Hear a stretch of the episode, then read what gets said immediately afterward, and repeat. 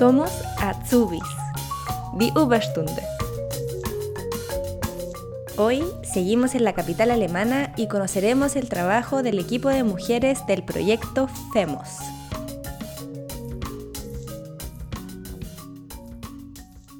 Mi nombre es Eliana Salto, eh, soy española, eh, residente en, en Berlín hace muchos años y eh, mi profesión es eh, abogada especializada en derecho migratorio. Yo trabajo en un proyecto eh, que se llama FEMOS, em, que pertenece a una organización minor en la que hay bastantes proyectos, todos relacionados con el tema de la migración.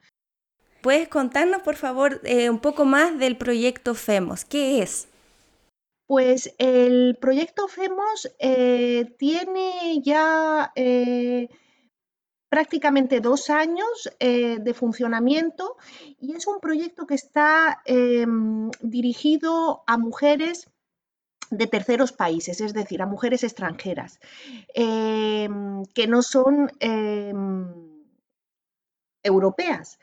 Y nos dividimos en 11 eh, comunidades em, idiomáticas, digo 11 porque eh, éramos 10 hasta, hasta hace poco, pero eh, tras la mm, guerra en Ucrania se ha em, añadido una comunidad idiomática más que es la ucraniana y yo me dedico a la comunidad hispanohablante además de que mi papel es eh, como abogada especializada en derecho migratorio supervisar las em, asesorías de mis compañeras cuando se trata de, temas eh, algo más complicados en relación con extranjería. ¿Ustedes cómo resuelven esas dudas? ¿La gente se acerca a ustedes? ¿Ustedes se acercan a las personas? ¿Cómo funciona el proyecto en ese sentido? Pues sí, eh, es un em, proyecto modelo eh, que se denomina así porque se trata de eh, probar esta, esta nueva, este nuevo approach que tenemos a nuestro eh, grupo eh, Meta, nuestra eh, comunidad, y es que nosotros se denomina en alemán Aufsuchende Beratung. Es una asesoría de búsqueda, es decir, que la, en principio la persona que tiene interés en recibir una asesoría no viene a nosotras, sino que nosotras vamos a, a, la persona necesitada de asesoría. Em, esto partió la idea del trabajo de calle o street work, en eh, el cual es el, asesor o la persona que, va a ofrecer eh, apoyo la que se dirige a la persona necesitada de ese apoyo. Y nosotros, nosotras, porque eh, somos mujeres, lo hacemos a través de las redes sociales. Em, lo que hacemos es acudir a grupos de Facebook, pero ahora mismo ya estamos también en Instagram eh, y eh, buscamos eh, temas que nosotras podemos, en los cuales nosotras podemos apoyar, que son principalmente temas de extranjería, aunque realmente el foco es la integración de la mujer en Alemania en Alemania, no solamente en Berlín, y la integración a nivel laboral y a nivel social. Pero naturalmente el tema eh, de extranjería eh, siempre es un tema fundamental. ¿Cómo detectan ustedes que las redes sociales es un buen espacio para ir en búsqueda de esas, de esas mujeres, de esas consultas que surgen? Pues porque em, en los últimos años la mm, tendencia ha sido eh, que las mujeres, bueno, en este caso las mujeres porque, porque es nuestro, nuestro foco de, asesoría, pero también comentar que es que las mujeres eh, utilizan las redes sociales en mayor medida que los hombres. Bueno, pues eh, la tendencia en los últimos años ha sido la de asesorarse entre ellas. Es decir, que no se acude a una asesoría presencial eh, como se hacía eh, en un principio, sino que eh, se acude al apoyo solidario entre, entre personas que em, tienen las mismas circunstancias o circunstancias muy parecidas, en este caso, migrantes. ¿Cómo ustedes resuelven esas dudas que surgen en estos grupos, ya sea en Instagram o en Facebook? Nosotras esperamos a que sea necesaria eh, nuestra ayuda, nuestro apoyo. Entonces, somos parte de estos grupos de Facebook, me voy a centrar en, la red social de los, del Facebook, y eh, cuando eh, se hace una, se plantea una, una, cuestión abierta en el grupo que nosotras consideramos que podemos responder adecuadamente, contestamos. O Em, porque, como sabes, en, las redes sociales son muy rápidas y eh, muchas veces en, cuestión de, minutos hay eh, quizá mm, siete eh, respuestas. Entonces seguimos las eh, respuestas y vemos si realmente eh, esa respuesta es adecuada o no. Muchas veces eh, nuestra función no es tanto de responder, sino de evitar respuestas erróneas. Entonces, si vemos que, la respuesta es adecuada, no nos involucramos. Ahora, si vemos que la respuesta no es la adecuada, entonces em, nos, involucramos en, la red de, respuestas. ¿Cómo nosotros que estamos en redes sociales y recibimos tanta información, cómo podemos saber qué es real y qué no es real? Pues precisamente ah, eh, ese es nuestro papel y eh, nosotras no nos presentamos como, personas privadas, sino que eh, tenemos un perfil profesional de Facebook de, nuestra, de nuestro proyecto.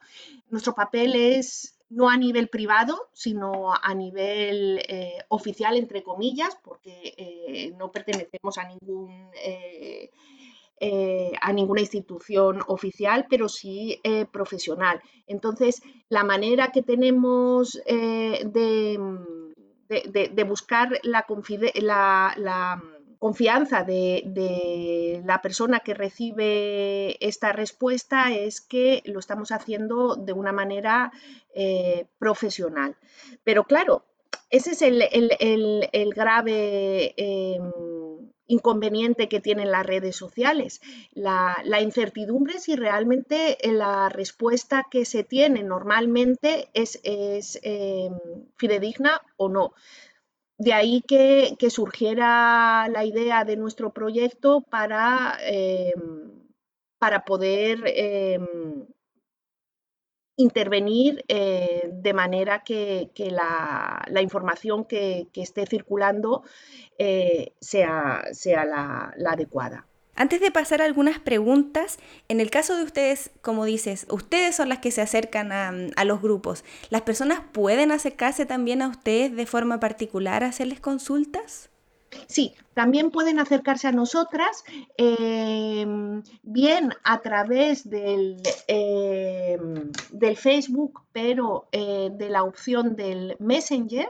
Es decir, que de hecho, eh, cuando la, asesoría em, necesita de, información más personal, siempre observando el, Em, bueno, pues eso, que no sea demasiado eh, personal, eh, la persona em, que necesita asesoría se puede dirigir a nosotras a través eh, del Messenger. También tenemos una página de Facebook de nuestro proyecto en la cual aparecemos cada una de las asesoras con nuestro, eh, nuestra dirección electrónica y también es posible que se acceda a nosotras a través del correo electrónico. ¿Estas asesorías, por ejemplo, así de uno a uno, eh, tienen algún costo? No, estas asesorías eh, son sin coste alguno y em, una parte de nuestra asesoría que todavía no he mencionado, o sea, he mencionado, digamos, en el, objetivo eh, del proyecto, que es la integración eh, de, la, de, la, mujer, sobre todo a nivel laboral y social, es que nosotras también podemos intermediar en un contacto directo con el eh, Arbeitsagentur. Eh, y esa es una mm, intermediación que está funcionando muy bien y que, eh, como digo, nuestro papel en este caso es de puente, de intermediación. En caso de que veamos que, la, mujer que está buscando información en, el grupo de Facebook o en Instagram necesita o está buscando en concreto un, trabajo, eh, una formación profesional, un curso de idiomas en el eh, que veamos que podemos em, aligerar la, dificultad del contacto con, el Arbeitsagentur que corresponda, porque también comenté que no solamente eh, nos centramos en Berlín, sino en toda Alemania, nosotras haremos el papel de intermediación y les pondremos en contacto directo con el asesor de la agencia de trabajo que corresponda a, la persona que necesita dicha información o dicho apoyo. Bueno, pasemos ahora a algunas de las preguntas que nos llegaron, a ver si puedes eh, ayudarnos a responderlas. Sí. La primera dice, estoy en Alemania y he recibido ayudas económicas por parte de la Agentur für Arbeit o el Job Center. ¿Me perjudica este hecho al momento que quisiera conseguir la residencia permanente o ciudadanía en Alemania? Es que, eh, vamos a ver, en este caso hay que distinguir cuáles son las ayudas eh, que se están recibiendo eh, por parte del gobierno alemán. Por ejemplo, especificas el Wohngeld, la ayuda para, para la vivienda. En este caso se trata de una ayuda eh, neutral, es decir, que ni beneficia ni perjudica. Ahora, la ayuda del Allgemein 1, o sea, del, eh, perdón, Allgemein 2, es decir, la, eh, lo que se conoce como Hartz sí que perjudicaría. Entonces, o en el caso del Kindergeld, pues no, no perjudica. Entonces, digamos, a nivel abstracto no te puedo decir, eh, sí te puedo decir en concreto el Geld no perjudica, pero habría que ver de qué ayuda social estamos hablando. Hay algunas que son eh, perjudiciales y otras que no lo son. Depende de la ayuda social de que se trate. La segunda pregunta dice, ¿existen Ausbildung que son exclusivamente para ciudadanos de la Unión Europea, ya que en algunos casos la Oficina de Extranjería ha negado las visas a pesar de que se han presentado todos los documentos? No, no existen eh, formaciones profesionales, Ausbildungen, exclusivos para, mm, para ciudadanos europeos o para, alemanes. Eh, habría que ver el, caso concreto eh, para ver cuál es la razón del rechazo por parte de extranjería. O sea, alguno de los requisitos mm, no, no, se cumple, pero no porque existan Ausbildungen exclusivos para ciudadanos europeos, o sea, digamos, eh, en los cuales un extranjero no puede acceder. Pasamos a la tercera pregunta entonces. ¿Cuáles son los requisitos para la visa de Ausbildung y cuánto tiempo demora en el cambio si es que yo tengo ya otra visa? Bueno, eh, mira, en cuanto al, eh, al, tiempo de duración del cambio, mm, eso depende del empleado de extranjería, de la época en la que se, solicite, si tienen mucho trabajo, si no. Realmente es difícil em, decir un, tiempo determinado para la duración de, cualquier gestión en la oficina de extranjería. Eso es difícil de decir. Ahora, lo que sí que te puedo decir es em, ¿cuáles, ¿cuáles son los requisitos? Eh, necesita, para hacer un Ausbildung, claro, habría también que ver de qué Ausbildung se trata, porque para el requisito del, del idioma alemán puede variar entre un B1 y un B2, depende. Eh, para Pflege, por ejemplo, el B1 es suficiente. Hay eh, algunos Ausbildungen que necesitan el B2, pero vamos, es eh, el nivel en el que se habla, ¿sabes? El B1, entre el B1 y el B2. El segundo requisito eh, sería, em, bueno, el segundo y, también muy importante, lo que en alemán se denomina Lebensunterhaltssicherung, o sea, eh, cuál es la financiación eh, que se necesita durante el periodo de duración de ese Ausbildung. Ahora mismo em, se encuentra en 836 euros al mes o sea, eh, tiene eh, la persona que, eh, solicita ese Ausbildung tiene que justificar que tiene esos medios económicos. Hay varias maneras de, justificación. ¿Eso con el contrato, por ejemplo, puede justificarlo? Ya que si tiene un contrato ya con la empresa, por ejemplo, y va a ganar arriba de ese monto, ya estaría justificado. Sí, en principio sí. Lo que pasa que, claro, eh, hay que, eh, ellos van a comprobar eh, cuánto em, necesita pagar como alquiler mensual, etcétera. O sea, ellos van a hacer un, un, cómputo del dinero que le tiene que quedar a, esa persona al mes. ¿no? Y que sea suficiente lo que ellos consideren que, que es suficiente para, em, para vivir adecuadamente, ¿no? Entonces, eso realmente hay que, hay que, mm, digamos, como requisito, hay que presentar todos los justificantes de, los ingresos y de los gastos que se van a tener mensualmente y eh, se decide eh, si es suficiente o no en la oficina de extranjería. Pero vamos, digamos que para tener una idea, ese sería eh, el mínimo, los 836 euros que tienen que quedar.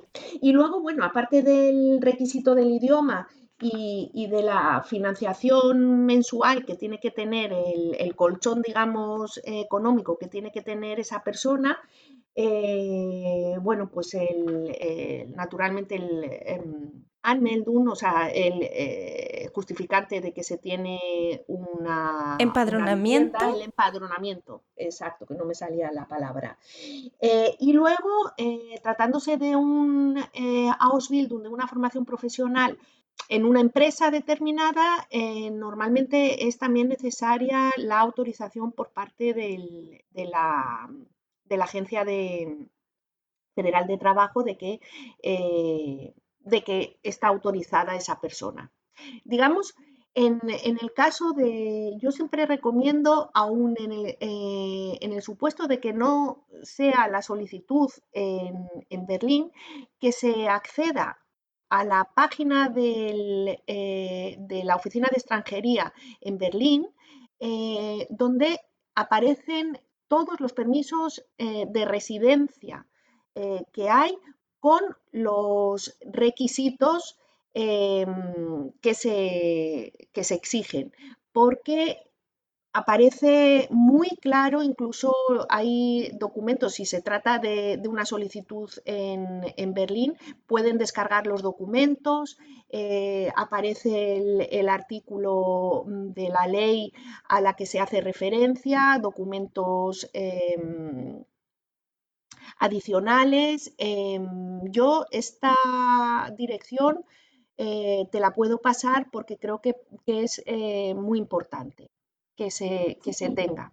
Por favor, sí, lo vamos a dejar ahí en las notas del episodio también para que la gente pueda descargarlo. Vale, para resumir, eh, entonces eh, hablamos de los tres eh, requisitos básicos, que son el, contrato de el Ausbildung, el nivel de alemán em, que se requiera para el Ausbildung en concreto, que oscila entre un B1 y un B2, y la financiación económica mensual, ¿vale?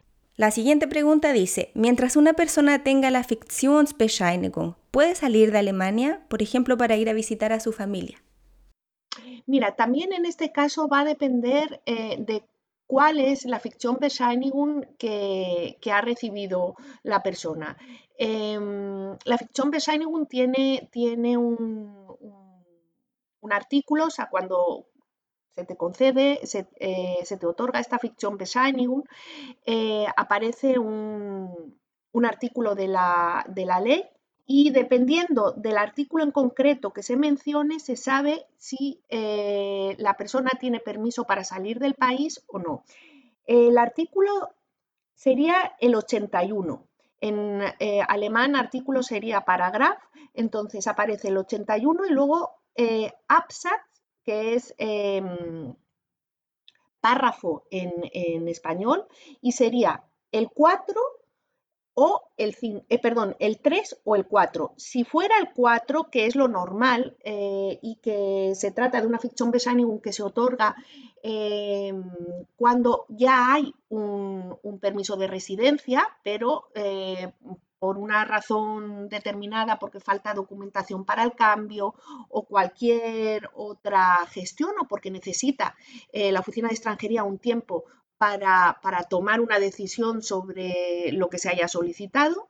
Em, es la que normalmente se, otorga y en este caso, como digo, el artículo 81 eh, absatz, es decir, párrafo 4, permite salir del país. Ahora, en el caso de que el, el párrafo o en alemán el absatz fuera el número 3, en este caso no se permite la salida y em, suele em, ser el caso de eh, aquellas personas que eh, ya no tienen un visado eh, legal.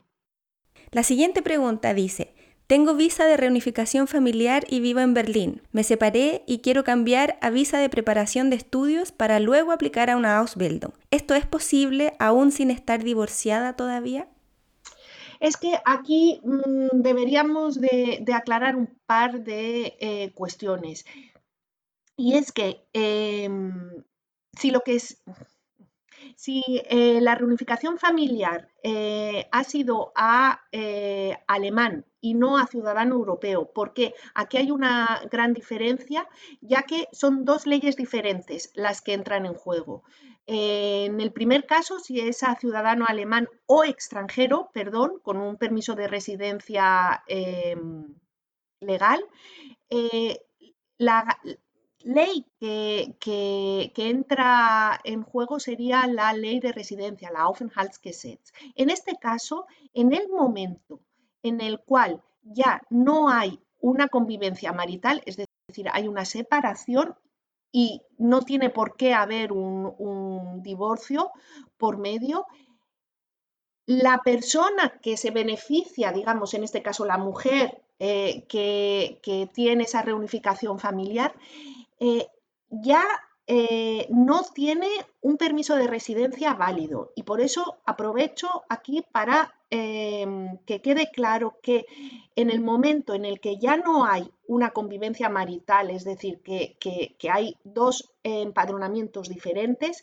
eh, ya mm, la persona, digamos, no está legal en Alemania. Por eso es muy importante que antes de que se lleve a cabo esta separación, que se em, aclare la situación. Y una persona que ha tenido un permiso de residencia eh, por reunificación familiar tiene posibilidad de trabajar y dentro de ese eh, estatus ella puede solicitar otro permiso de residencia diferente. Es decir, eh, recomiendo que antes de la separación em, se eh, lleve a cabo eh, dicho cambio y es posible. Es posible tener más de un permiso de residencia. Eso también eh, no se sabe y es importante que se sepa.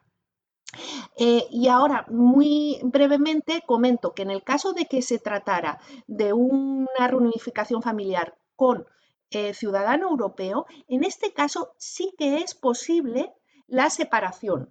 Es lo que, y mantener ese permiso de residencia em, por reunificación familiar. En el momento que se inicie la gestión del divorcio, ya no. Sucedería lo mismo que en el caso de la, ley de residencia. Pero eh, mientras no se inicie el divorcio, a pesar de, que no haya convivencia marital, ese permiso de residencia es posible. Y no es necesario tampoco solicitar un permiso eh, de residencia eh, diferente, porque la persona puede trabajar, puede hacer una formación profesional, etc. La próxima. ¿Es posible cambiar de visa de voluntariado a visa de trabajo? Porque a una amiga le dijeron que no. Pues en principio es posible. Eh, no todos los cambios son posibles, pero eh, en este caso eh, sí que es posible. Entonces habría que ver el caso en concreto. De nuevo, ver cuál ha sido la razón por la que le han rechazado ese permiso, de ese cambio, perdón. La siguiente pregunta. Una persona tiene visa de voluntariado hasta, por ejemplo, el 30 de julio. ¿Tiene que abandonar el país ese día o antes? ¿Qué pasa si sale del país algunos días después, una vez que ya está vencida la visa?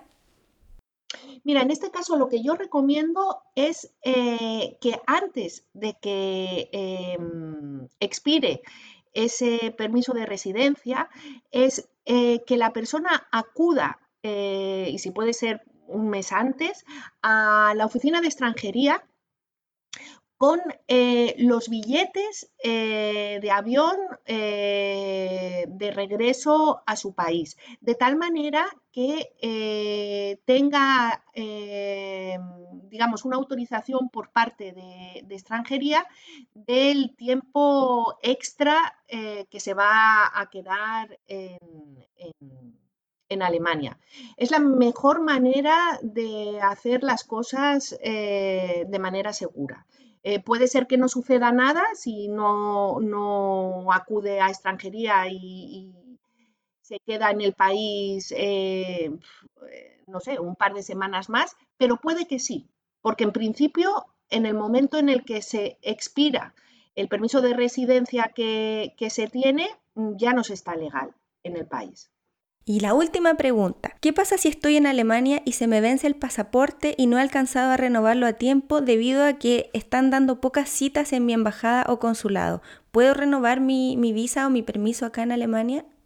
Pues mira, eh, lo que suele suceder en este caso es que, eh, porque claro, el permiso de residencia suele ser eh, una pegatina que, eh, te ponen en el, pasaporte. No obstante, eh, no te pueden expedir eh, un permiso de residencia con una fecha em, que sobrepasa, digamos, la fecha de validez de tu pasaporte. Entonces, normalmente lo que suelen hacer en extranjería es el darte una ficción, Bescheinigung, em, o expedirte el permiso de residencia em, hasta la fecha de expiración del, pasaporte. Si ya te, si ya te ha eh, expirado, seguramente eh, lo que te concederán será una ficción Bescheinigung.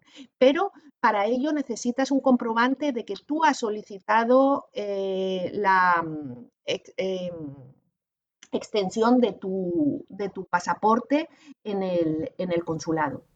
Eliana, para ir terminando, las redes sociales, el correo electrónico, lo vamos a dejar en, en las notas del episodio, y como siempre, también yo los voy a etiquetar en, en, el Instagram cuando haga la publicación. Quisiera darte las gracias de nuevo por tu tiempo, por responder todas las dudas que nos llegaron, porque es una información muy, muy valiosa y es siempre importante tener una fuente fidedigna de la cual uno puede eh, confiar y, acercarse.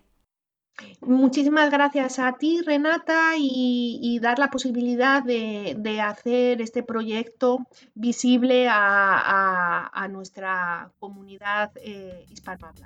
Muchas gracias. Gracias a ti, que tengas un bonito día. Igualmente. Chao. Si esta es la primera vez que escuchas Somos Atsubis, te cuento que en este podcast de entrevistas en español, estudiantes de Latinoamérica y de España que cursan sus formaciones profesionales en Alemania comparten sus experiencias migratorias, detalles de su Ausbildung, datos y consejos. Para escucharnos, encuéntranos en Spotify, Google Podcast, Apple Podcast, Evox, Teacher o en nuestro sitio web somosasubis.de, donde encontrarás más información. Si quieres estar al día con nuestras publicaciones, síguenos en la cuenta Somos Asubis de Instagram y Facebook.